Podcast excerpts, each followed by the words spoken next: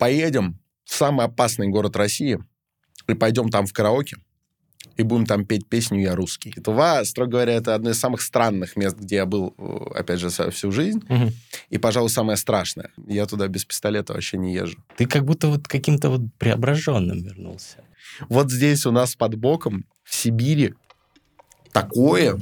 А вот не грустно ездить по таким местам? А люди очень преувеличивают, э, преувеличивают вред от грусти. Что за хакас? Началось все достаточно прозаически, но при этом как будто бы лучшие истории примерно так и начинаются.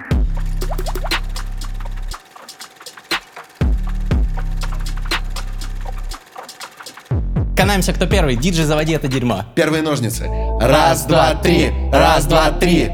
Е-е. Хера себе. Вот так вот начинаем, да? Па-па. И... Фирменное Е. чтиво, новый сезон. Алматы. Я по жизни все ищу. Где же, где же мой предел? Снова, снова, снова тут. Где-где в Алма-Ате Сидим здесь за столом и пишем подкасты для вас. Каждый день играет у нас Этот хип-хоп или джаз. Всегда по-разному Ведь бита не знаем. Мы Никогда не готовимся. Всегда и башим фристайлом Э, вчистую делаем. Как будто каждый понедельник Мы без перерыва в ваших ушах. Да, кстати, ведь дофига было уже подкастов. Не выходим некоторое время. Ну так что вы, ребятки Соберитесь и послушайте что-нибудь из старого.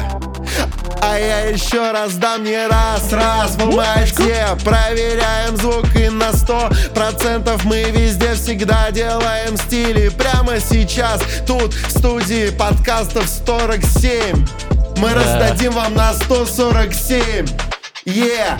Мы раздадим нам на 147 постой, присядь, обсерь какой-то там, поверь, деверь зашел в дверь, говорит здорово, ну что теперь, опять новый сезон, братка, да, я скучал, он вернулся снова обратно в Алмату, сказал, нужно в баню пойти, я показал ему веник, он говорит, нужно шапку купить, я говорю, нахуй, нахуй идите те, кто ходят без шапки в баню, это просто, блядь, не по пацанским пониманиям вообще разных вещей. Кстати, вчера реально были в Арасане, оросили свои чресла пивасом и орошали там тоже все вениками и делали, делали классный биохакинг. Точно так же, как сегодня мы биохакаемся фристайлами. Не пристало, блин, когда давно не практиковался. Рифмы и панчи летят в уши, как разные немытые засранцы. Они просто голодранцы, какие-то беспризорники. Они, у них не было, не было где притулить, не было никакого даже коврика, на котором можно было бы примоститься. Можно было бы обратиться в полицию, сказать, это missing persons, missing benches, missing bars. Куда же они делись? Два месяца без сезона терминальное чтиво, беспредел. И... Ну-ка, ну-ка, ну-ка, ну-ка. Давай не будем забывать о традициях. Yeah. Yeah. Ох, вот это биток, силам респект. М. Силум битс. Смотрим, смотрим. Братанчик, чувствуется определенная просадка по фристайлам. Я Yeah. вообще не фристайл со дня Рустама Или когда там, я не помню последний раз День рождения студии. Боже мой, месяц, класс, я не практиковался в искусстве фристайлов. Но вот прямо сейчас я уже себя на путь наставил. И как будто бы к концу этого выпуска Я расчехлю свои огромные фристайловые тестикулы! Я выкачу их прямо на этот стол и всем.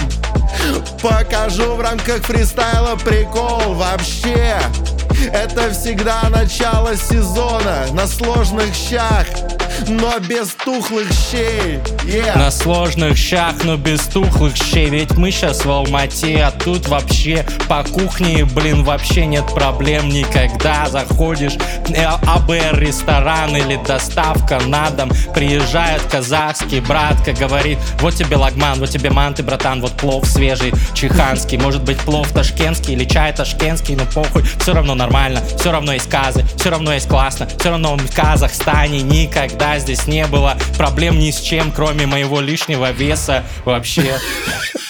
Ну, главное, что у тебя э, по-прежнему остается вес в рамках подкаст-индустрии. Именно поэтому ты и ведешь лучший в этой вселенной подкаст об инсайтах, исследованиях и трендах терминальное чтиво. Но ведешь его не один. А вместе с э, замечательным, непревзойденным э, ведущим, режиссером, э, заводилой, беспредельщиком, хаслером и, конечно же, человеком эпохи Возрождения, Александром Форсайтом. Ура, друзья, за новый алматинский сезон Открываем. мы возвращаемся. Открываем сезон. Будем обмениваться новостями, обмениваться инсайтами, исследованиями, трендами. Но, конечно, в первую очередь я хотел бы послушать сегодня Александра Форсайта. Даже сниму очки, чтобы смотреть прямо в его одухотворенные глаза. Хотел послушать историю от Александра Форсайта. Я соскучился, давно не видел его, а он был в какой-то супер уникальной поездке, про которую ничего мне не рассказывал, потому что мы договорились, что все будет на подкасте. Я так же, как и вы, друзья, впервые вот сейчас узнаю какие-то охуительные истории. Пожалуйста, Александр, где вы были? Ну, скорее, как все началось. Началось все достаточно прозаически, но при этом как будто бы лучшие истории примерно так и начинаются. Примерно так же когда-то начался и подкаст «Терминальное чтиво». Мы просто в Калининградском аэропорту выпили пивка и взяли с собой еще в самолет. Вот. Примерно так это все и начиналось когда-то. Вот ровно так же этим летом, эм, второй, во второй половине этого лета, э, мне написал хороший мой друг Илья Дед, написал мне и говорит, слушай, можно я у тебя помоюсь? Потому что у меня, у меня отключили воду, вот, я помыться не могу, мне очень надо. Я чистоплотный говорю, дед. Да, чистоплотный дед. Вот всем дедам на заметку, вот записывайте как надо. Он приехал, вот, и, естественно, когда он уже помылся, я вижу, какой чистый дед и так далее, я предложил ему чаю, мы сидим, и он что-то говорит, вот осенью поедем небольшой компанией, говорит, поедем в самый опасный город России, и пойдем там в караоке, и будем там петь песню «Я русский» вот, шаманом.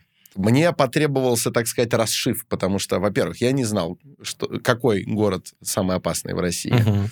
Вот какой, ты знаешь? Ну, ты мне э, говорил, что... Это я э, говорил до поездки еще, До да? поездки, Мгм. да. Поэтому вот это я знаю, но больше ничего не знаю. Да, это город Ак-Давурак в Республике Тува. Не буду забегать вперед, но он просто по статистике самый опасный. То есть там самое большое количество насильственных преступлений на количество человек. А статистика, как известно, не врет. Статистика у нас, ну, старик, у нас Росстат занимается всякими серьезными исследованиями. Уважаемые Что- люди. Абсолютно. Сколько насильственных э, преступлений совершил ты в э, эту поездку? Что мы относим к насильственным преступлениям? Я тебя как юриста спрашиваю. Ну, заставил кого-то пить э, залпом до дна, например. Неоднократно. Очень Вот. много. Да. Очень много. В этом смысле, там, где я, там столица насильственных преступлений. Но в остальном Агдавурак лидирует. Э, Забегая вперед, опять же, мы не спели там в караоке. Мы, мы даже не пошли там в караоке. Блин. А, но поездка оказалась куда богаче. То есть я отправлялся в поездку, зная только вот об этом пункте маршрута. Честно, я, я не знал, куда еще мы поедем. Я знал, откуда мы стартуем. Я конкретно стартовал за Бакана. Но у меня было такое понимание, что мы каким-то там хитрым маршрутом едем в этот Агдавурак, и вот он, э, кульминационный момент нашего путешествия. Все оказалось совершенно не так. Я вот тогда тем летним погожим денечком вписался в эту авантюру. Ну, звучит как что-то, как что-то, во что ты сто процентов пишешься. Ну, Это конечно. Твой, твой тип э, путешествий. Естественно, естественно. А, Это было мне тем интереснее, что иногда, особенно пьяным, очень весело спеть в караоке песню, которую ты ни разу не слышал целиком. Потому что кроме припева «Я русский, я иду до конца», а-а-а, я не, не знаю, что там, что там в куплетах. При этом, при этом я так понимаю, что э, вас не смутила э, политическая позиция автора песни, потому что... Она второстепенна. А- Потому что это озорство- мем. Озорство первично, конечно. Мгм. Ну, как бы мне с, эм, с, целого, с целого ряда позиций неловко, как казалось бы, петь эту песню, потому что я и не русский, и, и, и так далее. Ну, тут много есть, знаешь, подводных камней, но при этом идея казалась забавной. Вот. К тому же мы же не обязаны были петь только эту песню, мы могли попеть еще какие-нибудь. Вот, и я приезжаю в Абакан, и мы оттуда стартуем, и я оказываюсь в одном из самых невероятных э, путешествий за всю жизнь. Потому что, ну, какие я до этого отнес бы к самым невероятным? Это, наверное, поездки в Африку, это наша с тобой Северная Корея, это Гималаи, э, это поездки по Балканам. Мгм. И все это объединяется, ну, так уж получается, да, если посмотреть, они все очень разные, но это все заграничные поездки. То есть возникает какое-то ощущение, что вот она настоящая экзотика, сущая опасность и э, всякие неожиданные впечатления, это удел заграничных поездок. Да? А, а, а вот нет. Вот, вот здесь у нас под боком, в Сибири, такое... Ну, строго говоря, Тува или Тыва, она же была до 1946 да, года По-моему, да. за границей. Так что почти за границей. Ты прав. Но я к тому, что это такие поездки, знаешь, вот многие начинают сетовать, типа, эх, я бы тоже поездил, но я там, не знаю, я там не выездной, у меня там нет заграна. Вот, вот, вот возможности, пожалуйста. Это то, что вам доступно, друзья. Это, это, смотрите, э, как раз, понимаете, поездка Тувы не ограничилась. И Тува, строго говоря, это одно из самых странных мест, где я был, э, опять же, всю жизнь. Мгм. И, пожалуй, самое страшное. То есть мне нигде не было так дискомфортно, как в Туве. Я, конечно, понимаю, что я сейчас звучу как соевый городской пацанчик, но поймите, э, мне было нормально во всяких маленьких захолустных городишках. А Мне было нормально, вот опять же, в Африке, да, ну, стрёмное место, тоже крайне, крайне развит там криминал, там довольно туговато живется, скажем так. За 2000 быр мне предлагали в Адис-Абебе купить калашников. Ну, то есть распространенность криминала — это не то, что пугает в Туве. Пугает в Туве висящий в воздухе нездоровый напряг. То есть он, он прям болезненный. То есть ты чувствуешь, что, во-первых, все время на тебя смотрят, ты постоянно ловишь э, на своем затылке ощущение чего-то неприятного взгляда, влажного, как раздавленный персик, знаешь, такого. Вот на тебя отовсюду смотрят, и ты нигде не чувствуешь себя норм. То есть у тебя нету места, где ты такой, во, вот здесь, вот здесь до меня точно не докопаются. Нет, до тебя докопаются. Тува... э, Это вся Тува такая, получается? Ну, вся, где Неужели я вот был. тувинцы э, из наших подписчиков, ну, уверен, такие есть? Конечно. Сергей Шойгу, возможно. Глеб три дня дождя. Вот, да. Э, Напишите, неужели вы вот так вот росли? В такой атмосфере? Или просто чужакам так, так относятся? Ну, я спрашивал, находясь там и после, спрашивал, вот что это такое там в Туве? Они говорят, да, вот так, тут, тут действительно так. То есть, может быть, может быть, нас сейчас опровергнут в комментариях, меня. Ну, Гриша утверждать не может, он там не был. Но мне прям очень не понравилось. То есть там прекрасная природа, просто удивительная, и очень странное вот это вот чувство от людей. То есть как будто бы полная противоположность концепции гостеприимства. В чем это проявлялось? Ну, какой-нибудь пример. Без проблем. Ну, во-первых, э, во-первых, просто в некой бытовой м, грубости, что ли, и попытки спровоцировать все время конфликт. Вот, например, ты в Кызыле, да, Кызыл — это столица Тувы, стоишь на, э, на входе в буддийский храм. Тувинцы-буддисты. Мгм. Широкий очень вход. Ну, то есть туда могут редком встать и пройти человек 7 в том месте, где я стоял. Будет идти чувак, вот идет чувак, и он тебе говорит, «Э, дорогу дайте, пожалуйста. Ну, спасибо за пожалуйста, как бы в целом, но ну, ну, какую дорогу, елки-палки, ну я правда не занял этот вход, я не стою прямо у тебя на дороге. Просто вот, ну, чтобы ты отошел. Просто постоянная какая-то фоновая агрессия. А, ну, самое-самое забавное, я у себя даже в пушке в историях рассказывал, практически первое, что произошло в Туве. Телеграм-канал Александра Форсайта, Пушка Да, Форсайта, мы- ссылка в описании. Мы заехали со стороны Хакасии. Мы в Хакасии там походили по Ергакам. Это потрясающее место, очень, очень красиво. Э, спящий Саян и все такое. Это горное место, такой Мгм. заказник природный. Потрясающий. Нас там возил Хакас. А, Очень суровый дядька, ветеран боевых действий. а, И такой он себе на уме, он и охотиться может. Я думаю, он медведя может голыми руками завалить. Но в целом у него с собой была пугалка такая для медведей. Это типа перцового баллончика, только который стреляет на там, метров 10. То есть чтобы медведя отпугнуть. Неплохо. Вот. Но там всем будет плохо, но как бы и медведь тоже, скорее всего, уйдет. Вот. И этот мужик, он много с нами разговаривал, и узнав дальше о том, что мы едем в Туву, он говорит, о, говорит, ну, не знаю, говорит, осторожнее там, парни. А он такой прям суровый, его вообще ничего, мне кажется, не пугает. Мы говорим, а что такое? Они говорят, он, он спрашивает, куда? Мы говорим, ну вот в. О, он говорит, я когда в заезжаю, он говорит, я Макаров перезаряжаю всегда. Я, я туда без пистолета вообще не езжу. А вы Так- были с пистолетами? Нет, конечно. Какие у нас пистолеты? Что за история? Это казалось неким преувеличением. Казалось, что тувинцам создают такой суровый образ искусственно. Причем э, во всех плоскостях. Он мне, он мне что-то рассказывал про хакасскую национальную еду. Я говорю, ну вот сейчас мы, к сожалению, уже в Туву, а в Туве вот тувинская национальная еда э, как? Он говорит, ты не вывезешь. Я говорю, почему? Он говорит, я не вывез. Жестко. А он Мне кажется- хакас, он не, он не русский. Нет, и мне кажется, этот человек, вот наш проводник, при всем к нему уважении, мне кажется, он даже обрезок арматурины переварить может. Это очень суровый человек. Нет, тувинскую еду даже он не вывез. И вот во всех плоскостях тебе говорят, а ну тувинцы это нет. Ну, а мы ему говорим, а в чем, в чем их опасность? Он говорит, ну, у них как только кончаются аргументы, они просто в тебя нож суют, и все. И это про тувинцев рассказывают все, в частности, те, кто жил в Туве.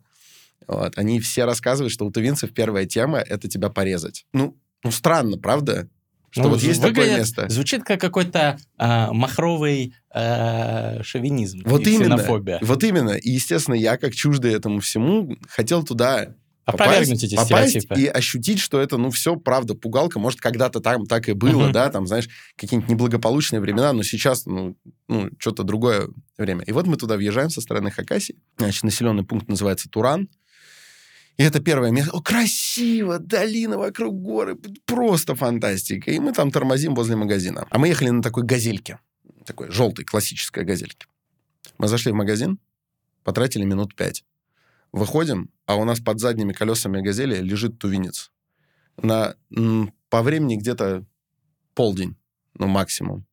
То есть довольно рано. И просто лежит пьяный в хлам тувинец, прям вот как вот кирпич подкладывают, чтобы не укатилось. Вот он так лежит. А, И в целом все вокруг как-то удивительно выглядит. И огромный плакат. А, Я извиняюсь за свой тувинский, но там написано что-то типа «Тува Дэш», «Президент Дэш». Я так понимаю, это что-то типа «За Туву, за президента». И там нарисованы какие-то тувинские танкисты, что-то. В общем, такое э, своеобразное. А еще там висело объявление, вот там в Туране, я его зачитаю. Сразу возникает ощущение, что здесь мышление, как бы так сказать, несколько по-иному идет. Оно у них эпическое мышление. Итак, зачитываю объявление, которое висит на заборе возле сельпо в Туране. Общинное поселковое производство. Закупаем мешками кедровую шишку на взаимном доверии, без волокиты. Рассмотрим любое ваше предложение. Товарные мешки, расчет на месте. Мне нравится вот на взаимном доверии, без волокиты. Вот ты редко услышишь такие формулировки. И вот мы едем дальше, приезжаем в Кызыл. Опять же, у меня нету ощущения, что все уж как-то сильно плохо. Ты И в- подумаешь, пьяный там Да, вот валяется. именно. И в Кызыле, в Кызыле, в Кызыле как-то вокруг пустовато. И мы начинаем искать место, где бы просто сходить с долгой дороги, там, руки помыть, привести себя в порядок, так сказать, оправиться. И заходим в какую-то удивительно современную кофейню, знаешь, вот где дают раф, латте, вот эти все флэт white, то есть, ну, очень все современное. И все мы думаем, ну, что нам байки эти рассказывали про тувинцев. Я успел только заказать, и тут заходит один из наших ребят, обратно в кафе, а он, видимо, покурить выходил или что такое, и говорит, до меня уже доебались. Я говорю, каким образом? Он говорит, ну, типа там какой-то чел начал со мной рамсить по поводу, почему я смотрю. И я говорю, чего? И я понимаю, что на улице только, собственно, Илья одетый стоит. И я пошел на улицу, типа, проверить, как там обстановка, ну, нет ли там каких-то проблем. И вижу, стоит Илья дед, перед ним стоит какой-то тувинец, они что-то разговаривают на повышенных тонах. Я выхожу, я не успеваю слова сказать и не успеваю слова услышать. Тувинец поворачивается ко мне и говорит, о, ты меня нахуй послал. Я говорю, «М, прошу прощения, я все это время был внутри, я даже не выходил, так что, ну, извините, нет. Он говорит, нет, ты меня нахуй послал. Трудно спорить. Знаешь, э, как будто бы, как будто бы это, это очень сложно доказать, что, что этого не было, потому что он говорит, нет, ну, в смысле, ты, ты хочешь сказать, я вру? Ты меня нахуй послал. И я начинаю говорить, так, я говорю, ес- если бы я, конечно, послал почему-либо, я, я бы извинился, но я не посылал, я был внутри. Вы, вы кажется, меня с кем-то путаете. Говорит, э, тебя покалечить? Тебя переломать здесь? Ну, что-то дед начинает говорить, что, типа, как произошло какое-то, произошло какое-то непонимание. Он говорит, эй, ты помолчи, он меня нахуй послал. Начинают какие-то тувинцы начинают, как, как лейкоциты, как лейкоциты на антиген собираться вокруг и ну, как бы начинают вникать. А что они слышат? Они слышат информацию. Вот это меня нахуй послал. Я не посылал. Вот, ну ты-то мне веришь? Я верю. А также есть в римском праве принцип, что тяжесть доказательства лежит на том, кто Утверждаю. утверждает, а не на том, кто отрицает. Конечно, как же презумпция невиновности? Кричал бы я, когда меня Пиздили. сажают на перо, да? И и, и вот э, э этот конфликт очень странно разрешился, потому что тувинцы стали, стали того как бы уводить, то есть вроде как миротворческую некоторую функцию выполнять, но при этом она тоже была очень агрессивная. То есть они его уводят и говорят, пойдем, пойдем, а мне показывают, типа, очень странная ситуация. И она некомфортна еще, знаешь почему? Потому что этот тувинец явно был поддатый, э, такой невысокий, ну, лет 45. То есть, если бы это происходило и дошло бы до определенного уровня агрессии, я, если что, против подобного метода решения проблем, то есть, ну, когда вот эти уже угрозы, сейчас тебя покалечу, в целом там вообще не было никакой проблемы его ушатать. То есть это, это было бы нетрудно. Но проблема там именно в том, что ты понимаешь, что вокруг огромное количество тувинцев, которые только этого и ждут. Примерно такое, кстати говоря, было, ну, не в такой жесткой форме там, но такое постоянно происходит в Сеуле. То есть тебя постоянно пытаются спровоцировать, вывести на какую-то агрессию, чтобы потом начать на тебе вымещать свое недовольство за, ну, как какие-то, видимо, национальные у кого-то присутствующие комплексы и так далее. В Сеуле? Да, очень многих предупреждают туристов о том, что вот не, не, в, не встревайте в конфликты. Вот там, например, есть сеульский аналог нашей карты «Тройка», то есть, ну, карта для проезда на метро. Я не помню, как она называется. Я помню, что на ней были нарисованы эти какао Фрэнс и так далее. Ну, классная такая карточка для проезда на общественном транспорте. И ты ее пополняешь, ты ее как бы кладешь вот так на автомат и выбираешь, сколько на нее внести. И за закидываешь туда деньги. Так вот, э, самая темка просто подходит к корейцу, ее берет и кидает на пол. И вот ты начнешь рамсить, вокруг начинают тоже аккумулироваться корейцы, которые такие, ты что, ты что приехал, ты что, как себя ведешь здесь? Выпендриваешься на наших. И вот в Туве это доведено до абсолюта, до максимума. И ты везде, везде тебе ужасно просто. Вот такая история. И потом из Кызыла мы уже уехали. Я там встретился с бабушкой моей подруги, которая там все еще живет. Все уже уехали. Бабушка там одна живет, замечательно. Подарили ей коробку конфет. Посмотрели так Кызыл. Э, в целом... Все уехали, в смысле русские? Да, там почти их не осталось, но относительно того, сколько их было. Там же были очень мощные националистические настроения в 90-х, и русские поуезжали. А те, кто из смешанных семей, они очень сильно дискриминировались и в школе, и просто на улице. Вот все об этом рассказывают у кого. А вот э, Глеб «Три дня дождя», я так понимаю, это как раз такой пример. Да, угу. да, да, да. Музыкант, окей. Вот, о, вот. И мы из Кызыла уехали, а потом там переночевали. Красиво, вот повторюсь еще раз, природа просто потрясающая. Но надо понимать, насколько... Как э, э, в Туве практически нет никакого производства. Это очень бедный регион, и в этом смысле можно только посочувствовать. Часть этой агрессии, уверен, порождено неблагополучной обстановкой в экономическом плане. Это один из самых бедных регионов. Это самый, самый бедный, бедный регион. Вот, там ни хрена не производится, в общем-то. Там сейчас единственная возможность э, нормально заработать денег это отправиться служить. А я слышал, что еще даже вот в э, начальную стадию э, российско-украинской войны вот в 2014 году еще там было много тувинцев в Про там, Дебальцево и так далее. Я тогда следил за этим. Так что да. Про тот момент не знаю, но сейчас точно. И это прям вот основная такая тема. Вот ты можешь просто переехать в следующий, в следующий класс такая история. И это, это действительно так. Это действительно так. И все как бы сейчас пытаются заработать вот на этой своей агрессии. Так вот, э, насчет благоустройства. Как тувинцы обращаются со своим вот этим потрясающим природным наследием? Собственно, тем, что можно как раз коммерциализировать, с чего можно зарабатывать. А что у них там, леса, горы? А, феноменальные вот эти пейзажи, да. Горы, долины, э, Енисей, в еще своем достаточно бурном течении он еще такой. Просто туда можно, туда можно направить поток внутреннего туризма, и деньги потекут на самом деле. А люди десятилетиями не могут открыть даже железную дорогу. Они там с помпой открывали когда-то, и там вот этот вот участок, несколько десятков метров, так и лежит в степи. Ни хера там больше нет. Ну вот. Э, как они с этим всем обращаются? У них прекрасная благоустроенная набережная над Енисеем в Кызыле. И ты по ней прогуливаешься, и там значит, на другом берегу вдалеке эти горы, на них что-то старомонгольским письмом выложено. Ну, то есть все очень так красиво. А на переднем плане ИК-1 Кызыл. Тюряга. Да. Просто вот, вот она. И э, вот, вот такая, такая там специфика. А почему в караоке-то не пошли? Uh, уже в Кызыле было не очень комфортно, и мы бы еще в Кызыле трижды подумали, идти ли в караоке. Потом мы переночевали в юртах недалеко от Кызыла и поехали дальше. Проезжали через город Чадан, сходили там в дом-музей Шойгу. Послушайте фристайл при Шойгу э, э, с Эрнеста «Заткнитесь» в подкасте. Да. Был хороший. Значит, дом-музей там очень впечатляющий был, там все было в фотографиях Шойгу, а, и в частности, вот рядом фотография Шойгу с госсекретарем США и фотография Шойгу с Саддамом Хусейном. Вот прям вот рядом. Интересно. А, Значит, послушали, послушали эту историю семьи, как это все получилось, и поехали дальше. И вот едем мы уже, приближаемся к Агдавураку, и вот степь, ничего в степи нет, просто никаких, никаких до- домиков рядом, просто в степи, достаточно загаженный мусором бытовым. Стоит турник, и на турнике мы издалека видим, кошка повешенная висит просто. Мы поближе подошли, чисто так посмотреть. А оказалось, не, не кошка, а этот череп лошади. Но тоже как будто бы не самое приятное. Криповенько. И вот я понимаю, что сейчас мне не, не удается в полной мере передать. Но вот, вот ты едешь там уже несколько часов, да, переночевал, потом снова едешь, и ты такой, вот хоть бы просто вот эта обстановочка чуть-чуть вот закончилась.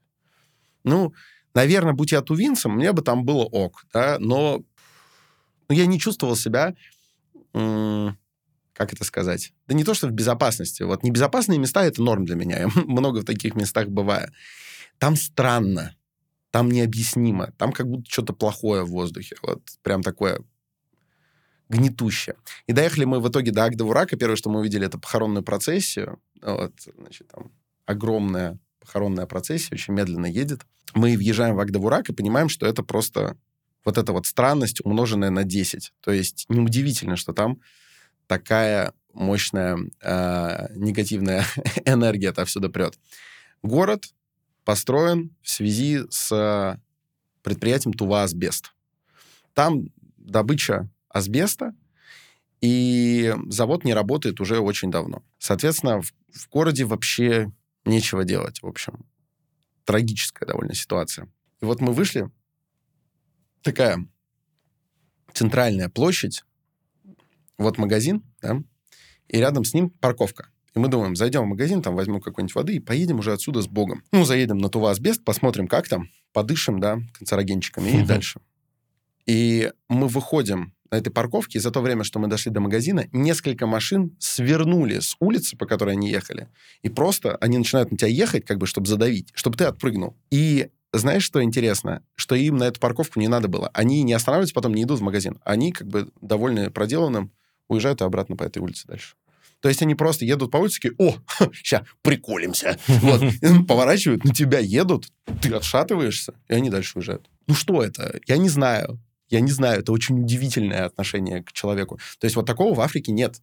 В Африке, да, тебя могут качать за разное, да, за то, что ты там как-нибудь неправильно одет, за то, что ты в не, в, не в правильном районе, но всегда есть некая конкретная претензия, да, а, с которой ты можешь как-то ну, ты ее можешь как-то покрутить, да, ты можешь объяснить, что я не местный, не знаю порядков, а, или ты можешь поручиться, что ты в будущем так поступать не будешь. Да, не факт, что это сработает, но у тебя есть хоть какие-то варианты действия, а здесь просто без объяснения причин тебя пытаются переехать на машине.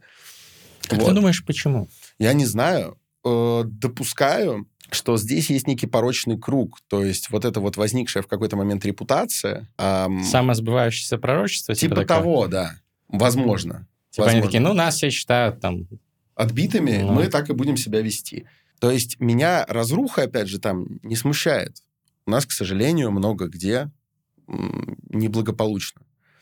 А вот это, это странно. Но оказалось, короче говоря, что в этом нашем путешествии Тува занимает, ну, вот два дня. А все остальное время мы были действительно в райских, при этом очень разных местах куда я наверняка тоже буду пытаться организовывать какие-то туры со следующего года. То Мгм. есть надо это подпроработать. Естественно, зимой зимой там только горнолыжный спорт и так далее, а вот эти вот все хайкинги, как, как модно говорить, да, вот этот трекинг, вот, это надо подождать до сезона. Мы и, так, мы и так были на исходе, уже было прохладно в некоторых местах.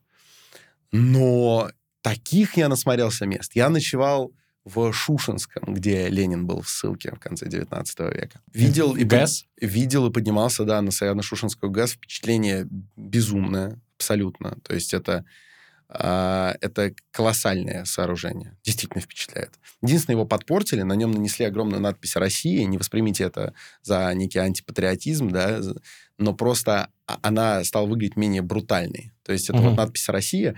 Все очень ей гордятся, не в смысле Россия, а этой надписью, и рассказывают, что это самая большая, ну что-то типа самая большая надпись Россия, или что-то в этом духе, или самое большое название страны, написанное на э, созданном человеке сооружением. Я сейчас не до конца помню этот рекорд, но в целом она портит облик, потому что вот эта вот бетонная громадина, да, которая сдерживает удивительную мощь. А мы здесь вот картинкой вставим. Те, да. кто смотрит на YouTube, она э, не передается даже, когда ты к ней подъехал внизу, ты еще не понимаешь, какого она размера. Что она выглядит, да, большая, но ты не осознаешь, что до нее еще несколько километров.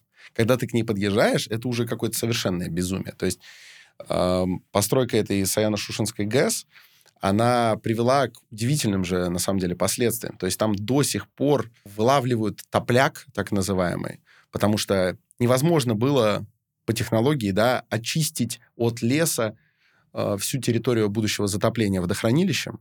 По правилам, скажем так, как обычно делали, леса э, вырубали на территории, которая будет залита. Там это такая территория, что это было сделать просто невозможно.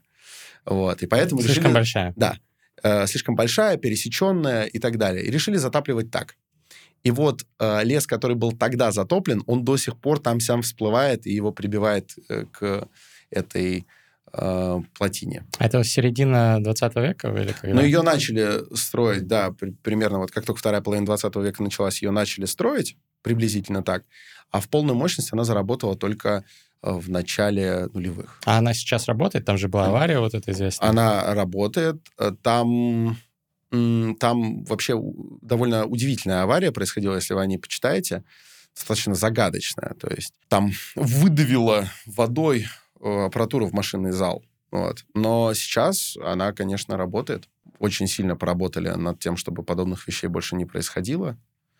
Там сильно с этим, сильно этим озаботились. И туда можно попасть прямо на электростанцию?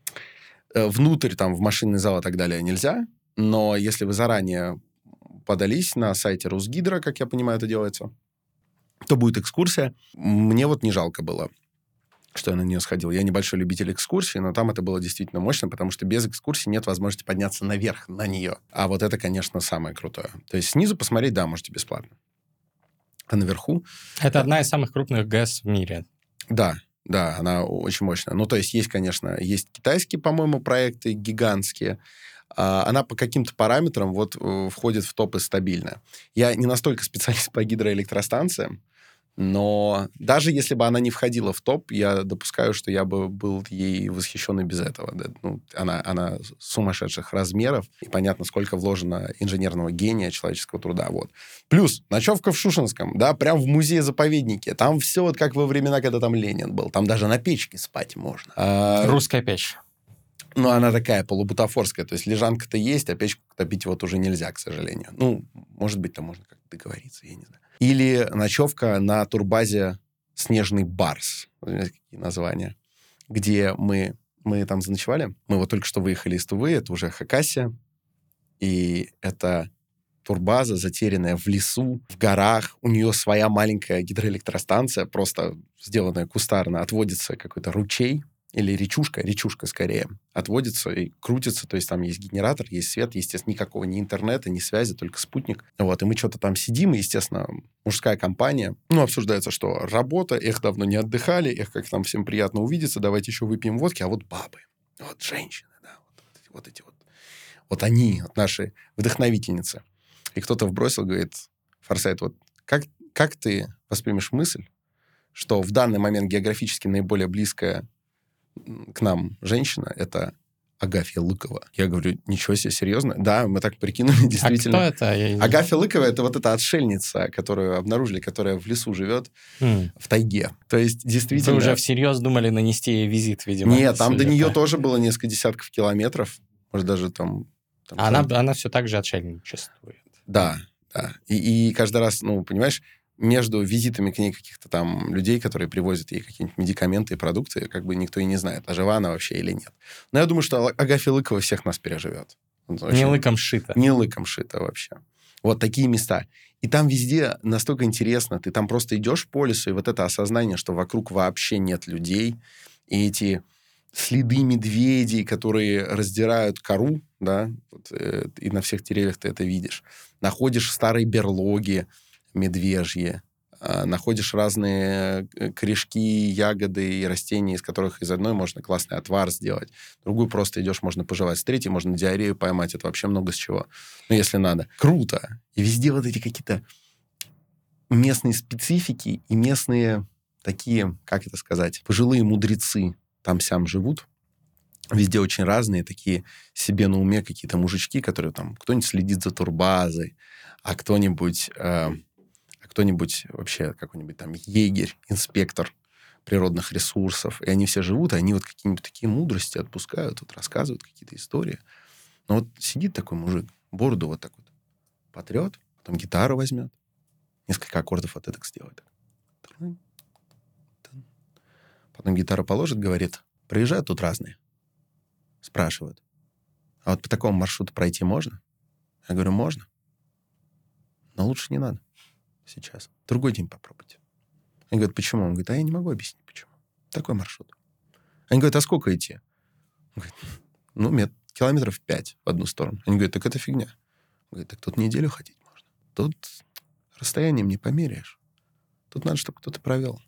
Почему? А что? Ну, такая возникает как-то благодать. Прикольно. Такой, попал ты в какое-то новое измерение. Он говорит, вот туда пойдете, налево не ходить. Налево, если повернете, вернуться сюда уже не сможете. Только к трассе выйти, а до нее километров 30. Трунь. Вот. И повсюду вот такие Кайф. вот люди встречаются, удивительно, настраивают на какой-то новый лад. И вот сколько бы ты там не пил, и плохо тебе не бывает. Все хорошо как-то. Правильно. С природой в единение входишь. А вы пешком все это ходили? или Нет, далеко не везде. Где-то мы перемещались. э, Мы такие виды транспорта применяли. Где-то мы шли пешком, где-то мы ехали. А вот, например, э, было местечко, ну, были разные такие специфические места, где, например, доехать на машине это часов 10, потому что надо очень много там чего объезжать.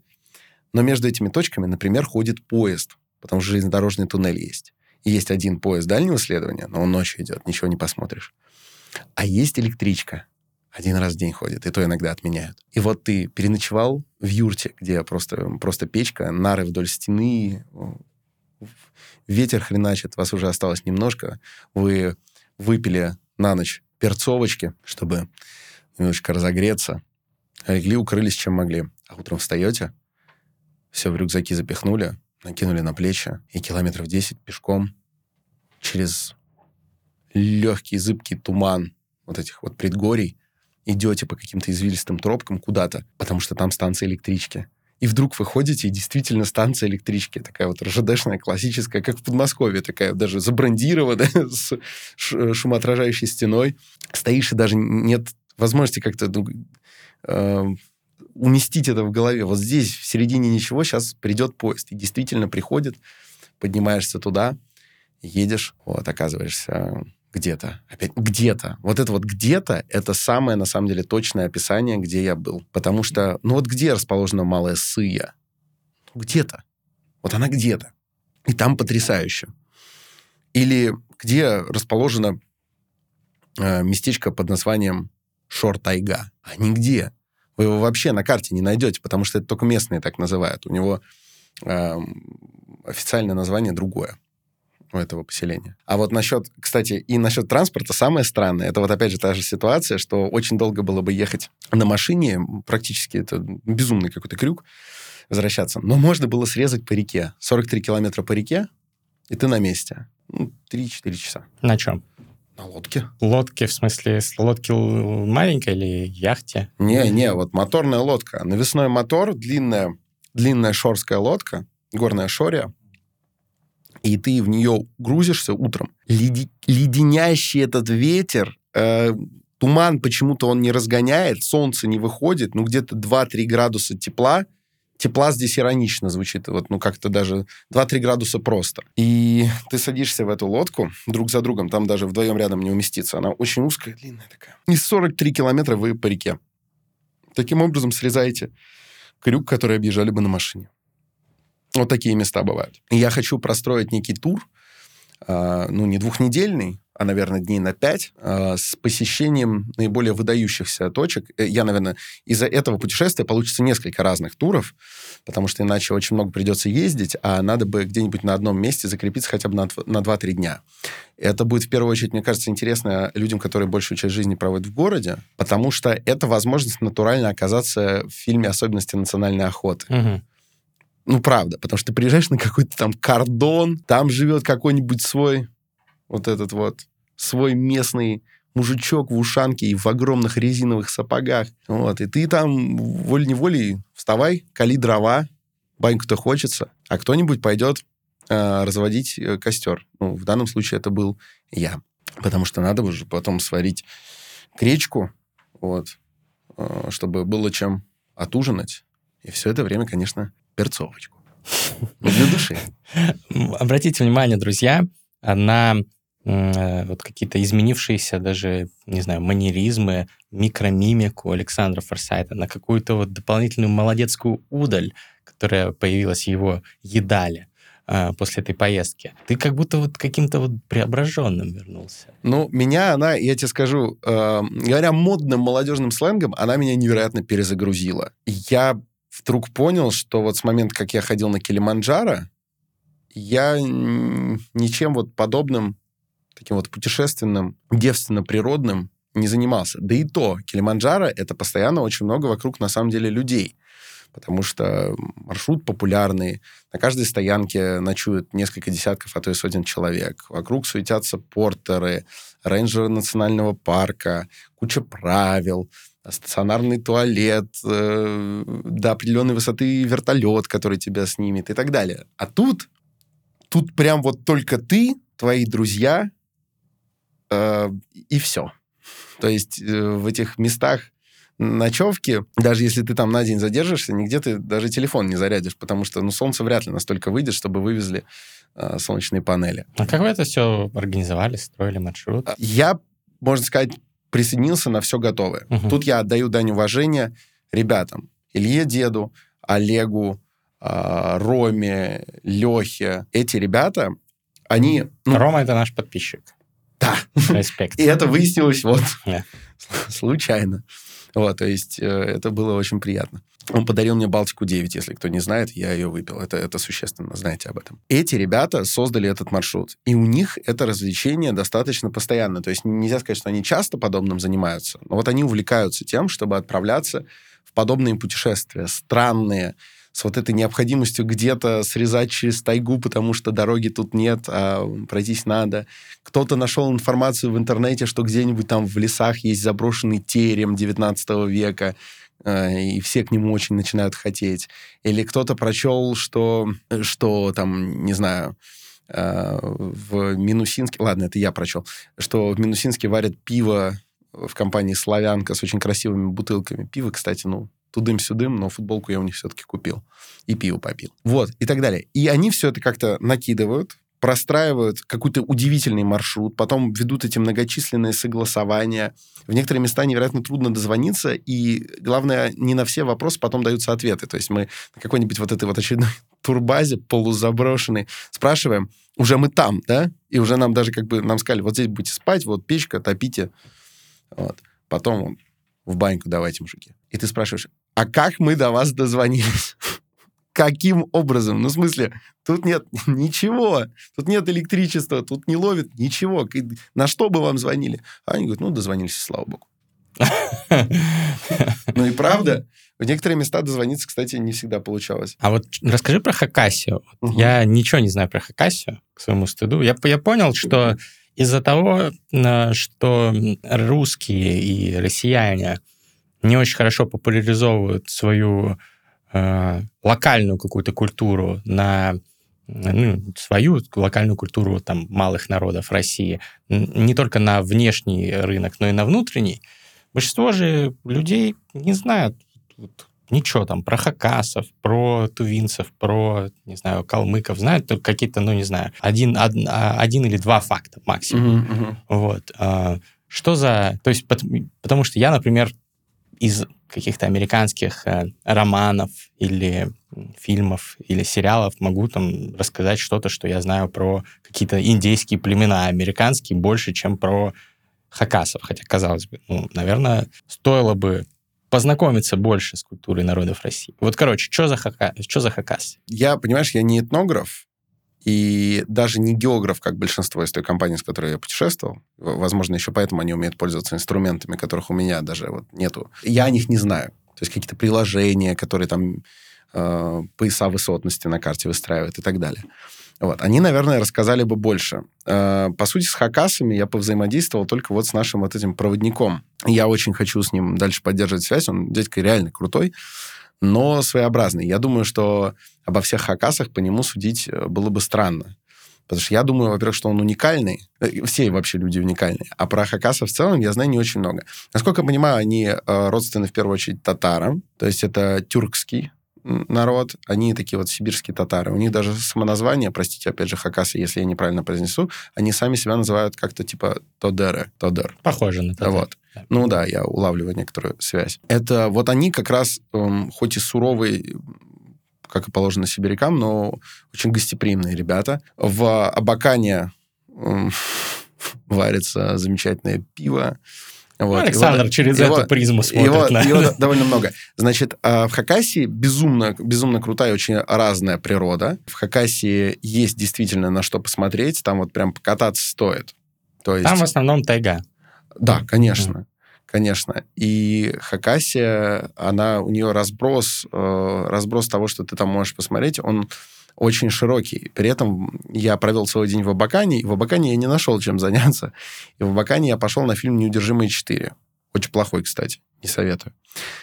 Вот. И как только мы познакомились с нашим провожающим, провожающим, проводником, я ему как-то ну, вежливо, но на это пожаловался. Я говорю, что-то я вот приехал в Абакан, целый день провел, и что-то нечем было заняться, не знаю. Ну, я там поискал, там, какие тут есть э, там, театры, что-то сходить, ну и так далее. Стал выяснять. Не нашел ничего, что меня бы увлекло. Возможно, просто не наткнулся. Он говорит, да ты что, блин, жалко, что мы еще вчера не познакомились, ты меня вчера набрал, сходили бы с тобой, чурок бы попинали. Я подумал, ну, своеобразное предложение, да? Ну, типа, что это за развлечение? Имеется в виду эм, бревна? А я не знаю. Но как будто бы, как будто бы, он имел в виду нечто другое. Вообще, насколько это уместно в рамках нашего Надеюсь, подкаста. нас не демонетизируют. А, подожди, а он хакас сам? Да. А кто является вот представителями этой вот а, э, ну, очевидно, идентичности? Очевидно, некие какие-то другие приезжие. Видимо, угу. ну, если мы так э, Русские. Про, если мы простроим, простроим куда-то дальше, судя по тому, что вели разговор я и Хакас, видимо, это не Хакасы и не русские. Ну, кто? Бог весть. Ну, то есть... Э, Пишите свои версии в комментариях. Да, то есть э, вот человек предложил такой вариант развлечения. Да нет, ну это, наверное, он имел в виду бревна какие-то. Наверное. Сто процентов. Но он в целом такие истории рассказывал, что... Ну, я тебе говорю, вот э, Хакаси интересная. Вот. Мне очень жалко, что я хакасскую кухню пока так и не попробовал. А тувинскую было бы попробовал или решил да, не вывозить? попробовал, попробовал. Не вывез? Нет. А что за... у нас почти никто не вывез. А что за кухня там была? Какой-нибудь а... жареный баран, закопанный в землю на 10 дней? Э, я не знаю о методах приготовления. Я взял наиболее такую вообще щадящую тему из тувинской кухни. То есть я съел... Я не знаю, это называется всегда там много буквы У, И, Ш, Ж. У вот. них на монгольский похож язык. Да. Угу. Я взял такое мясо. Это была баранина, жареная с а, луком и перцем. В целом, блюдо как будто бы из тех, что ну, может съесть обычный человек. Потому что там то, что некоторые ребята у нас брали, я туда смотреть боялся. Но все равно треть вот этой миски занимает просто куски жира. Э, вот. Ну, класс. Я поначалу их тоже ел. Вообще в целом вкусно. Странно, но вкусно. Но в какой-то момент я просто не мог. У меня было ощущение, что я промаслился вот, на много дней вперед, причем все мои органы внутри уже так обсолидолены, да. Потом начал ходить, и людям говорят, ты меня нахуй послал. Да, было, было близко к этому. А потом я съел буз один. Буз, Бузы, это похоже, на самом деле, похоже, похоже на манты. Угу. Вот. Но это не манты, это буузы. И буузы, кстати, есть разные. Есть, как я понял, э, бурятские буузы. Калмыцкие, наверное, еще Калмыцкие, есть. наверное, Я, тоже по-моему, есть. ел Я не был там. просто в Калмыкии. Вот, да. Вот. И вот я съел тувинский буз, и вот это вот блюдо. Я даже не пил их местный чай. Их чай — это чай с молоком, солью и салом. Да. Вот. Прям вот с салом. То есть он вообще выглядит как такой полусуп, полужеле, получай. Получай абонемент в сортир, так сказать. И, и многие получили. Но, э, опять же, я без тени, без тени осуждения в сторону тувинской кухни. Вообще, я после поездки в Туву подписался на один канал в Телеграме. Крайне его всем рекомендую. Холондо. Это что-то по-тувински, А, Это по-монгольски. по-монгольски. Значит, монголы, а, они достаточно ограниченно представлены в интернете. Их в целом не очень много, да, на огромную страну их там совсем немного. Там самая низкая плотность населения среди стран на Земле. И они в основном скорее ну, телевизор смотрят в качестве развлечения. Но там же есть все-таки молодежь, да, продвинутая, Мгм. которая пользуется телеграммой. Вот есть монгольский телеграм-канал. Он называется Холондо. Холондо переводится примерно как к обеду. Знаешь, Что-то вот такое, знаешь, ну, типа, за стол. Ну, что-то в этом духе. И там контент делится на два типа. Это фотографии монгольских женщин и фотографии монгольской еды. Собственно, все радости жизни. И вот там все прекрасно в этом канале. Я, все, я, я крайне рекомендую, подписывайтесь. Вот По-монгольски бесплатный- его ведут?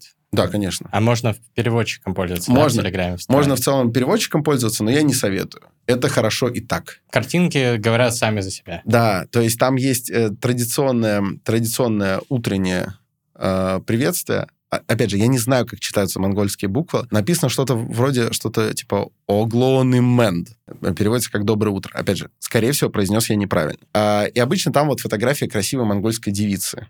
Причем иногда красивая монгольская девица, а иногда просто там просто женщина стоит, и у нее здесь тридцатка яиц. Вот. Вот почему-то. И очень круто, знаешь, вот что-то в этом э, есть исконное в этом канале. А сколько подписчиков? Я думаю, что около пяти тысяч в данный момент Мгм. на канале Холондо. Интересно, а распространен ли Телеграм в Монголии? Может быть, сделать сеть Телеграм-каналов на монгольском? Открыть... Вот у меня есть блоги на русском, на английском, я думаю, на Вот. китайском еще начать. А надо на монгольском попробовать. Жихнесен пирожки жор. Вот пост последний в Холондо в данный момент. Вот там просто пирожки что-то едят. А до этого вот просто... О, вот он, огл- вот он оглонимент, понимаешь? Ну, замечательный канал. Ну, вот я за него могу ручаться. Вот это контент и Ссылка контент. в описании, друзья. Пожалуйста. А, вот ты говорил про инсайты Мгм, от старцев. Ты говорил о перезагрузке, которая с тобой произошла. мгм. От этих вот просвещенных мужиков ты имеешь в виду? М, Ну да. Мгм. Расскажи, что еще, как еще эта поездка тебя поменяла? Я очень давно не путешествовал в компании, где большинство людей я почти не знал. То есть с некоторыми из этих ребят мы были в путешествии этой зимой в Ханты-Мансийский округ. Но, во-первых, поездка была довольно короткая и очень своеобразная. Плюс я себя зимой не очень хорошо чувствовал. Я не был достаточно тусовым. Я прям тогда болел. Я даже выпивать не мог. И я, в общем, с ребятами тогда, ну, в полной мере, мне кажется, не познакомился и не задружился настолько. А вот тут я отправился в поход, вот этот классический поход, знаешь, таких советских туристов, где наверняка, ну, далеко не все друг друга прям отлично знают, но всем очень хочется идти, ни у кого не возникает вопросов, а пойдем? Конечно, пойдем. Все, рюкзаки, пойдем. А давайте сейчас чаю выпьем. А давайте вот выпьем. И как-то это было, опять же, все очень по-человечески. И, ну, давно не было у меня, опять же, путешествия или просто какого-то длительного времяпрепровождения с ребятами, с которыми мы все время ведем какие-то очень, ну, людские разговоры. Ну, то есть мы обсуждаем, э, обсуждаем вдоль какой из сибирских рек больше всего населения. Или играем в города. А, Э, подожди, вдоль какой из сибирских рек больше всего? Либо Енисей, либо Ангара. Ну, смотри, во-первых, я не знаю точного ответа на этот А, вопрос, ладно. потому что в этой компании было принято доходить до ответов самостоятельно и проверять только если интернет появляется. Интернет в тот момент не было, и мы так и не проверили. Окей. Я ставлю на ОПь. М, Я ставлю на ОПь, потому что уж больно через много населенных пунктов она протекает. Ну вот прям такие, там, тоже Барнаул на Оби с одной стороны, да, и Салихард на Оби с другой стороны. То, то есть там очень много чего. Енисей не так уж много вот он, он вот Кызыл, получается, Красноярск, да, на Енисее? Ну, кажется, да. Да. И так, ну, мы с тобой, конечно, географы те еще. Ну, что там есть? Ну, Лена вообще нет, она так по пустынным местам достаточно течет. А, Конечно, есть еще жульнический ответ, что, возможно, Амур, там же Китай. Вот. Но это не вполне прям сибирская река, это уже скорее такой Дальний Восток. С другой стороны, вот, понимаешь, и вот начинается вот это вот копание, да, и люди приводят свои аргументы какие-то, и какой-то это такой приятный разговор. Или, например, пытаемся угадать, где располагается город Вельск. Потому что помним, где Вольск, а вот где Вельск. Начинаем думать, где он. Короче, развлечение географ. Да не только географов. Или вот, например, едем, да, по каким-то пустынным местам, где-то, опять же, в Хакасии, и вдруг кто-нибудь говорит, а здесь неподалеку, вот 5 километров в бок надо по степи проехать, там петроглифы, очень Мгм. древние. И мы едем, никаких обозначений, ничего вообще, просто куда-то едем в точке какой-то у кого-то сохраненной в Maps.me тормозим. Это, А. если что, надписи на скалах, древние вот эти вот э, рисуночки. Карабка- Петроглиф или Да, петроглифы. карабкаемся куда-то и реально находим. Причем вокруг нет вот какого-то такого помпезного музея. Да, это просто вот на скале где-то выцарапано. Вот придет один ублюдок с ломиком, этого не будет, и никто никогда не вычислит, кто это сделал. И поэтому у этого есть, опять же, некая первозданность. Просто вот ты сюда добрался, ты их видишь, там какой-то мужик с огромным был членом нарисован, просто поразительным. Ну, то есть, такое ощущение, что у него три ноги. У меня фото даже осталось. Вот это фото здесь сейчас вставим. Вот, посмотрите, какой. Да? Я думаю, что вот это YouTube не, не будет. Мы трогать. замажем, замажем. Да там не... Пи- Пинок будет он, же, заблюрен. он же не, он же не как-то не, ато- не анатомический. Ну ладно. Ну ладно. Или вот, например, или вот, например, а ты по реке на лодке идешь, замерз как цуцик, пристаешь где-то к берегу, потому что увидел какую-то деревушку. Деревушку вообще не знал, она там есть вообще, ее там не особенно может быть. Туда нет дороги. Мы именно потому там на лодке и фигачим, что дороги-то там нет, деревня. Бабушка стоит, о, говорит, инопланетяне. Вот, мы говорим, здрасте, бабушка. Она говорит, а с какой планеты-то? Инопланетяне. А и мы, мы каких-то мы утепленные, у нас тут эти какие-то жилеты, шапки на глаза надвинуты, на реке холодно. Вы подыграли ей, сказали, что вы с Марса там хотя Э, бы? Ну да, у нас же не было девушек, чтобы сказать, что они с Венеры. Вот мы, Но мы как-то там пор- поразговаривали, и она говорит, вот, фо- фотографии сделайте, отправьте их в газету «Красная Шория». В газете посмотрю на вас. Так интересно. И она еще... Мы ее спрашиваем, а как к вам сюда добираться? Только на лодке? Она говорит, ну да. Ну, собственно, только лодка или вертолет прилетает иногда. А так, если на машине, то только зимой, если зимник раскатают. Но его даже не каждый год раскатывают. Река Правда? замерзает, да, и по нему, но это не каждый год. Вот. Вот так. И вот люди там живут. Мы спрашиваем, а вот дети, если куда они в школу ходят, школы-то у вас нет? А они говорят, в интернате, вот э, в ближайшем, более крупном населенном пункте. Ну, потому что здесь учиться негде. Мгм. И а, деревня так расположена, что ты из нее даже не можешь вот эти вот классические истории, как далеко добираться в школу, ну, даже так не получится. То есть только в интернате. Но он говорит, детей у нас уже давно тут нет. Ну, Вообще не бывало уже э, давно. Только инопланетяне. Детей, да, только взрослые и старики доживают. Детей у нас тут нет. Все уезжают. А вот не грустно ездить по таким местам, вот в той же Туве, да и вот в таких вымирающих э, деревнях? А люди очень преувеличивают, э, преувеличивают вред от грусти. То есть, мне кажется, уныние, безусловно, это плохо, потому что уныние — это ты сомневаешься в совершенстве замысла Создателя. То есть ты как бы вешаешь нос. Ты говоришь, ну, что-то что плохо этот мир устроен. Да, спору нет. Это, это действительно скверно. Разочарование, наверное, это очень неприятное чувство. А вот это вот э, русская тоска, вот эта грусть, ка- когда ты смотришь на неизбежный, вполне естественный процесс, очень грустный, но неизбежный процесс вот этого вымирания деревни в ее вот том представлении, которое мы в основном черпаем уже из книг, из кино. Я бы сказал, что это очень полезное ощущение. Испытывать грусть полезно. Э, Вот некоторую такую, да. Мгм. Ну, то есть э, я бы ее как-то дифференцировал. Я не был готов к тому, что мы сейчас будем здесь структурировать э, разные подвиды грусти. Мне кажется, вот мы, да, грустим даже обсуждая такое явление, да, что вот нет там детей, там старики доживают и так далее. Но вот, допустим, да, кто-то нас слушает, кто сейчас занимается вот развитием этих территорий. Там, вполне это может быть. Какой-нибудь молодой чиновник там из администрации э, Кемеровской области или что-то в этом духе, да? а он там, допустим, не был. Вот если бы он там был, возможно, ему было бы грустно, но по итогам этой грусти этим старикам было бы менее грустно. Ну да. Ну то есть, Согласен. э, если мы, скажем так, закрываемся от всяких печальных наблюдений за нашим миром, то мы очень сильно обрезаем себе возможность его исправить. Мы сейчас с тобой об этом поговорили, да, и вот опять же какой-нибудь этот наш, который послушает, допустим, этот чиновник, он этой зимой организует туда зимник, скажет, ребята, что-то мы забыли, что там на речке, как ее там, Азас, что ли она называется. Что-то там ведь деревня у нас есть, а зимник уже он 4 года не раскатывали. Надо бы.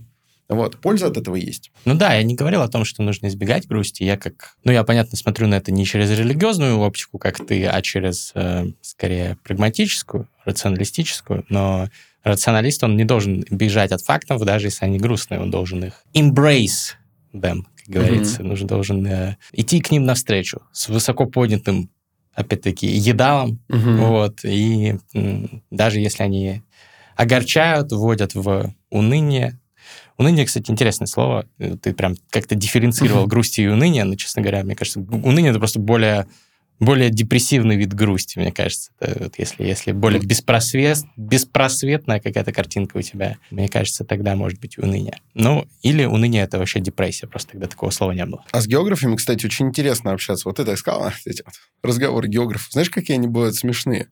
Вот у них есть, у этой компании есть друг, я его не знаю, но мне очень хочется с ним познакомиться. Этот чувак открыл новый ледник. Он, как я понял, географ-глициолог, он открыл новый ледник. Глициологи — это те, кто изучает ледники. Да. Glacier. Да, и как э, человек, который его открыл, он имеет право дать ему название. И он, ну, ледники часто называют кёль. Что-то кёль. Вот, ну, так сложилось. И есть теперь официально вполне в мире ледник, который называется Гачи Кёль. Смешно. Э, Для более возрастных, э, менее разбирающихся в интернет-культуре наших зрителей и слушателей, гачи — это есть некий э, феномен э, маргинальной культуры. Определенно, гачи ремикс там и так далее. Ну, по- погуглите, не знаю, если, Если хотите. хотите, да, надо ли. Но проверяйте. И завершилось все это поездом из Новокузнецка в Барнаул, где в Барнауле уже мы только вдвоем с Ильей дедом посетили свадьбу нашего хорошего друга. Вот уже в Алтайском крае все это закончили. И погуляли у него на свадьбе, погуляли как давно не. Вот, было замечательно. Мы заранее из Москвы туда отправили костюмы э, этим с деком, потому что тащить их с собой все это время, а пригодятся не только в Барнауле, это, во-первых, ну, лишний вес, да, во-вторых, это их изгваздать. Было бы стильно, если бы вышли в костюмах. э, Ну, было бы, конечно, круто, но я Но боюсь, это чревато. Да это не просто бессмысленно, это вот заболеть можно. Ты же там одеваешься в всякую специальную одежду, и так оно получше. Костюм не очень хорошо справляется с терморегуляцией и водоотведением. Вот. А так, так, конечно, было бы действительно стильно. Тем более у меня был розовый костюм. там. Вот. Это, это было потрясающе. Вот в Барнауле, кстати говоря, по итогу, возможно, потому что там мы более вызывающе себя вели, из-за того, что мы были прям такие, ну, мы были, мы были, были свадебными кутилами, но в Барнауле до нас, э, ну, был поставлен рекорд по докапываниям до нас со стороны разных людей. При этом в Барнауле какая-то атмосфера вот была не гнетущая. Разбитная такая была. Но люди докапывались прям плотно. Возможно, потому что я был в розовом костюме и с волосами вот этими. Наверное, по барнаульским меркам я недостаточно порядочно выглядел. Там, кстати, был предложен один удивительный способ э, законтрить гопоту. Хм. Я его сейчас предоставлю вам на суд. Мы его еще пока не опробовали. Может быть, кто-то из вас опробует. И напишет в комментарии, как он получил пизды. Вот, э, Или не получил. Вот, вот есть предположение, что тут можно не получить. Смотри, Ну-ка. итак, как это произошло? Следующий день после свадьбы мы спускаемся на завтрак. Ну вот, все- там много гостей свадьбы в, в этом отеле. И на первом этаже стоит э, невеста, уже теперь жена, естественно, такая счастливая, что-то по телефону разговаривает. Мы просто собираемся на завтрак, она там что-то на отшибе разговаривает. И тут мимо такой, такой, знаешь, походкой, такой, так, так в КВН гопников изображают, честно говоря, где-то в нашей раш. Вот так вот они идут, так, идут два каких-то пацанчика с завтрака. И проходят мимо, э, собственно, нашей новоиспеченной жены, которая разговаривает по телефону. И отпускают какой-то комментарий. Я его даже не слышал, но, видимо, какой-то грубый. Что-то из серии... Там что-то, типа, какую-то гадость ей, короче, сказали. Я не слышал. И один из нашей компании, кто слышал, окликнул этих ребят, которые уже начинают по лестнице подниматься, он говорит, слышь, что ты так с девушкой разговариваешь? Достаточно резонный Мгм. вопрос. Что происходит дальше? Эти двое спускаются обратно. У одного из них оказывается вот этот вот нож завтрака отельный. Дебильный, знаешь, вот этот, которым масло мазать, а больше он ни на что особо не способен. Им даже, эм, не знаю, мясо не распилишь. Вот. И один из них просто стоит с этим ножиком, выглядит крайне комично. А второй начинает пытаться подтягивать нашего вот этого товарища. Я не, просто не знаю, как его зовут. Он был одним из гостей на свадьбе со стороны жениха. Но мы все из других городов, а он, видимо, местный барнаульский. Он его начинает подтягивать. Говорит, братанчик, братанчик. Говорит, если я что в сторону вот этой вот девушки сказал, что-то вот некорректное, что-то вырвалось, на язык прыгнуло, без попутал, не обессудь. Мне извиниться не западло. Честно, прям здесь говорю. Все, прости, не то было. Если тебя это, как ее друга, обидело, ты меня тоже прости. Мне вот не западло это сказать. Это не прав был. Но в смысле, слышь, тот говорит, да, наш, наш челик говорит, ну, вроде как уже, ну, как бы все порешали, да, ну, то есть все, вопрос исчерпан. Говорит, ничего не исчерпан, братанчик. Если бы ты мне сказал, братишка, девушка из нашей компании, ты поспокойнее будь, я бы сказал, все, все, все, ты мне слышь, ты кому слышкаешь? Ты кому слышкаешь? Ты, ты вообще по жизни что из себя представляешь, а? Ты где рос? Ты во дворах был? Ты по-людски общаться умеешь? Вот это чушь. И чем больше ты пытаешься сгладить ситуацию, да, а мы вокруг, главное, стоим, вот, и как-то даже не знаем, на чем здесь впрыгнуть. Мы стоим больше на случай, если начнется какой-то махач, ну, типа, помочь. Вот. И чем больше пытаетесь успокоить ситуацию, тем больше ребята распаляются. И они начинают искать союзников уже из нашей компании. Говорят, ну, ты слышал, я извинился. С моей стороны какие вопросы могут быть? Я ко мне тут слышь. И я говорю, что-то какой-то глупый базар. Он говорит, ты вообще только проснулся. Смотри, братик, он только проснулся. Ну, короче, какая-то чушь. Не буду уж очень долго в это закапываться. Кончилось все предельно комично. При- пришел охранник гостиницы и этих ребят увел. Они говорили, слышь, да они, да они охуели. Он их говорит, идите, идите к в номер. Вот, вместе живут, понимаешь? Ну вот. А, И мы что-то после этого идем, осмысляем произошедшее. И вдруг мой товарищ говорит, знаешь, я придумал, что надо было ему сказать. Вот когда он спросил, что ты вообще по жизни себя представляешь, надо было так на ним нагнуться и сказать, в смысле? И я сидел, я петух. И- И что бы он сделал? Вот, э, дорогие слушатели и зрители, э, мы не опробовали. Как бы, с одной стороны, стрёмно сказать. С другой стороны, э, можно из естественно-испытательского интереса попробовать. С одной стороны, трогать тебя после этого нельзя. То есть те- теоретически бить тебя после этого не могут. В тебя могут плюнуть, но тоже вряд ли. Как бы, скорее всего, они скажут, о, все, и уйдут.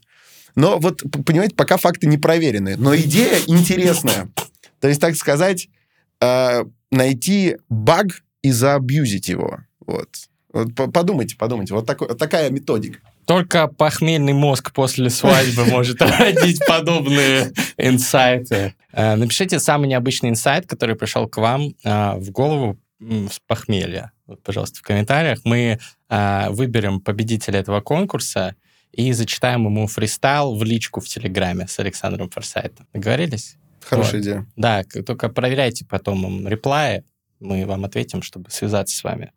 Будет нормальный фристик. Ну, сейчас мы по, разо- по- поготовимся за этот сезон и будем в нашей пиковой форме фристайлов. Александр, спасибо тебе большое за классные инсайты. Я ждал этого момента. Мы вчера сидели в бане, вот, э, кайфовали, но сдерживали себя. Клапан э, не, не открывался полностью, потому что нужно было поделиться с аудиторией. Но теперь, теперь я, я думаю, напишите комментарий, если вам понравились э, все вот эти душевные байки, если вы хотите больше таких подкастов. У нас будут подкасты с гостями в этом сезоне, но парные классические форматы обязательно будут продолжаться. А теперь Еще я хотел бы одну сказать штуку. Э, Ребята, если вы из одного из этих городов, если вы из Абакана, из Кызыла, из э, Новокузнецка, эм, там, не знаю, из Барнаула. Если что, пишите, приходите в пушку, значит, высказывайте свои мнения по поводу того, правильно или неправильно я пропутешествовал по вашим местам, потому что, я же говорю, я потом буду организовывать туда еще путешествия. Я сто процентов хочу туда еще много раз возвращаться и привозить туда людей и показывать, но понятно, что я как человек извне, наверное, ну, абсолютно точно посмотрел не все, и, может быть, не под правильным ракурсом. Может быть, я в чем-то был неправ, даже в каких-то суждениях. Обязательно приходите, давайте по этому поводу потрещим, опять же, обсудим разное, побурлим о подлинно глубоком и истинно важном, вот, и, значит, выработаем идеальные программы. И еще приедем к вам в гости. Вот. Все. И уж точно никого не хотел обидеть, только повеселить и, значит, скажем так, поделиться своими личными историями. Историй было, на самом деле, намного больше, просто, ну, все не уместить. Ну, друзья, в следующий раз езжайте с форсайтом, тогда не упустите ничего. Возможно, даже получится поучаствовать в потасовке, а это опыт мы не одобряем, но, тем не менее, запоминающийся, наверное.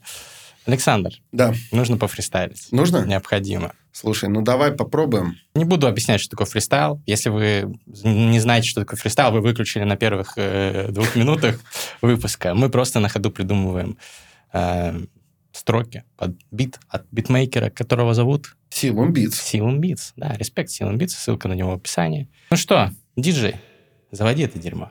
Канаемся кто первый. Давай. Раз, два, три. Раз, два, три. Один, Второй один. раз уже просчитал. Я. Эй, эй, Э, па-па-па. Мудрый Хакас замутил для нас напас Опасность подозревал, подстерегала нас повсюду Тайга, медведи бродят Что-то там вроде бы у меня с собой перцовка напротив Какая-то какой-то древний русский терем испугался до обсерии, когда понял, что потерял навигацию. Но я был вместе со своими пациками. Географ ничего не пропил. Географ пробил в солнечное сплетение тому, кто пытался сплетаться с компанией этих пациков. Если вы хотите использовать инсайты из этого выпуска, то, пожалуйста, будьте осмотрительнее. Я не уверен, что вот этот вот подход к гопникам, это ловкий ход был бы там, потому что тогда, возможно, бы пр- присоединилась бы охрана и стали пиздить толпой. Э, Не нужно притворяться петухом, потому что потому что это может выйти боком вам Э. в разных там компаниях.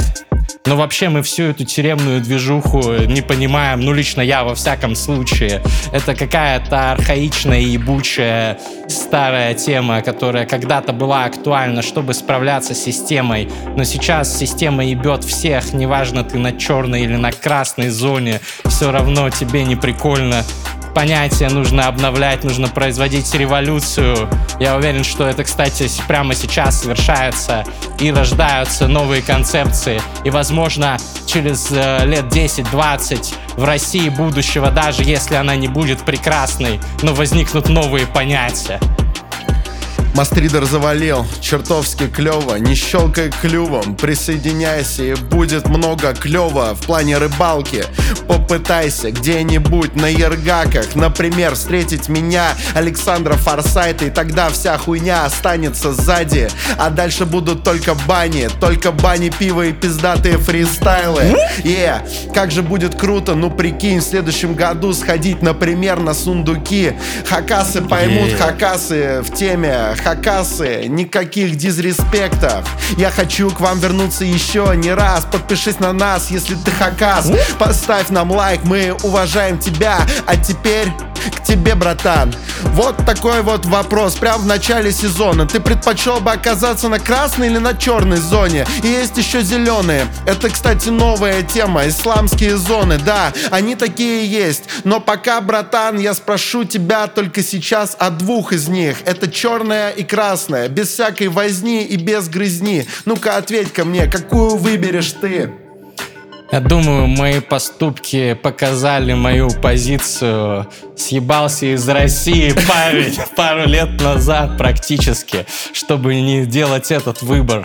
Чтобы делать выгл-выгл, чтобы записывать фристайлы на свободе, это важно. Но хотя, конечно, есть один минус серьезный, то что я не могу путешествовать с браткой между этих вот двух сосен или между двух миллиардов сосен.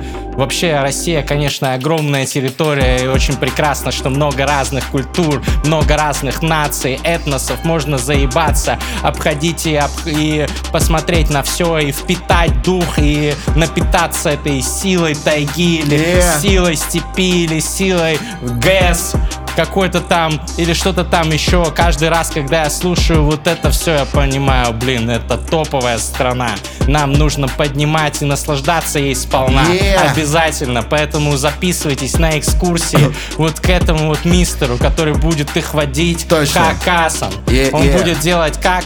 Так классно, Бум. чтобы всем было пиздато и безопасно. И Yeah. медведя, чтобы можно было отогнать, если Да. надо. А если не надо, то зафлексить вместе с ними, с каким-то там стадом Да. разных там баранов, потом одного из них сжечь, э, не сжечь, а, блядь, зажарить. Я тебе скажу так, ты знаешь, я хочу, чтобы все русофобы в себе все русофобское уже убили. Вы можете не верить, но мы даже манго в шире купили. Реально просто в пятерочке. Неплохо. Прикинь, Неплохо. где-то вот... Это где хоббиты живут? Да, да, там, там манго есть. Мы, знаешь, мы, мы- купили это манго, а потом никто не хотел его хавать, и у нас оставалось немного водки, водки а, архангельской. И мы отвернули, значит, ну, причем нет, там, по-моему, просто вытягивается пробочка, и мы манго просто пальцами в виде такого пюре туда, туда напихали, растрясли, немножко воды добавили, и получился такой ликер манговый. Очень вкусно, советую. Вот. Так что приезжайте в Сибирь. Я так говорю, как будто я сибиряк. Но я скажу так, поезжайте в Сибирь, посмотрите, что вообще там происходит. Столько мы о своей собственной стране еще не знаем. Такие у нее есть еще а, глубины и просторы, что просто потрясающе. Вот. Ставьте лайк, пишите комментарии, смотрите наши подкасты, слушайте их, подписывайтесь на подкастинг-платформах в аудио. Ну и Пять кайфуйте. звезд, да. Пять звезд. Обнял, целую. Открыли сезон.